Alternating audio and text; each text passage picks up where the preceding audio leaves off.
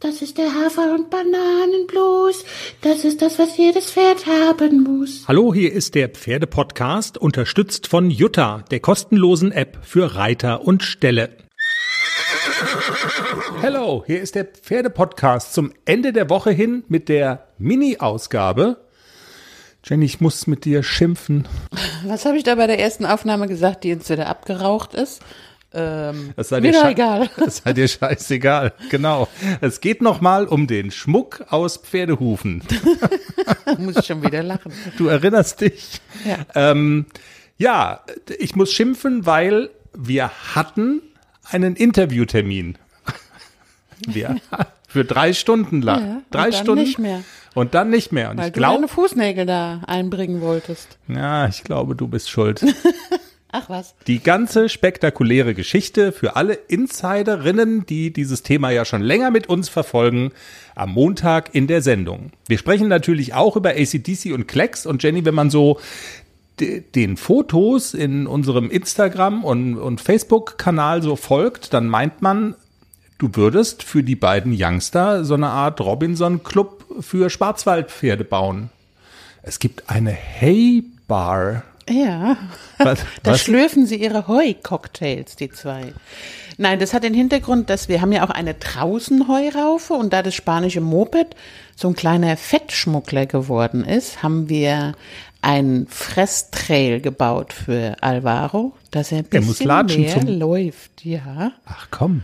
Und weil Klecks und AC so gerne draußen fressen und wir nur eine draußen Heuraufe haben und weil wir gedacht haben, sie könnten da alle fressen, aber wir sind noch nicht so weit, haben wir für AC und Klecks noch eine High Bar Verstehe. gebaut. Also es ist der Club für die sportiven Urlauber, ja? Auch wider Willen jetzt im Falle ja. von Alvaro, alles klar.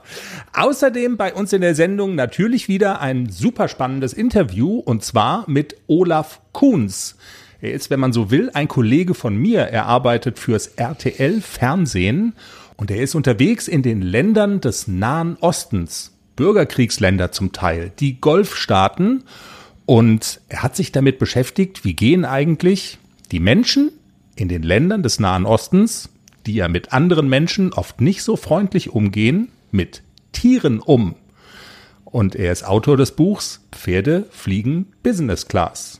Lässt ja schon mal ahnen wie es ausgeht. Ich bin mitgeflogen, ja. Also es ist eine, eine, eine verrückte Geschichte. Dem ersten Mal war, war ich im Kuwait und äh, wenn ich dem ersten Mal den Pferden dort gesehen habe, die sehen alle sehr schön aus. Ähm, und ich habe gesehen, dass es in der, der, der Stalling, also das, ich weiß mal nicht, wie man das nennt auf Deutsch, die, die Hause, wo die Pferden wohnen, die haben Air Conditioning. Der Stallen, genau. So der Stallen haben, haben Air Conditioning in, äh, in, in, in, in Kuwait.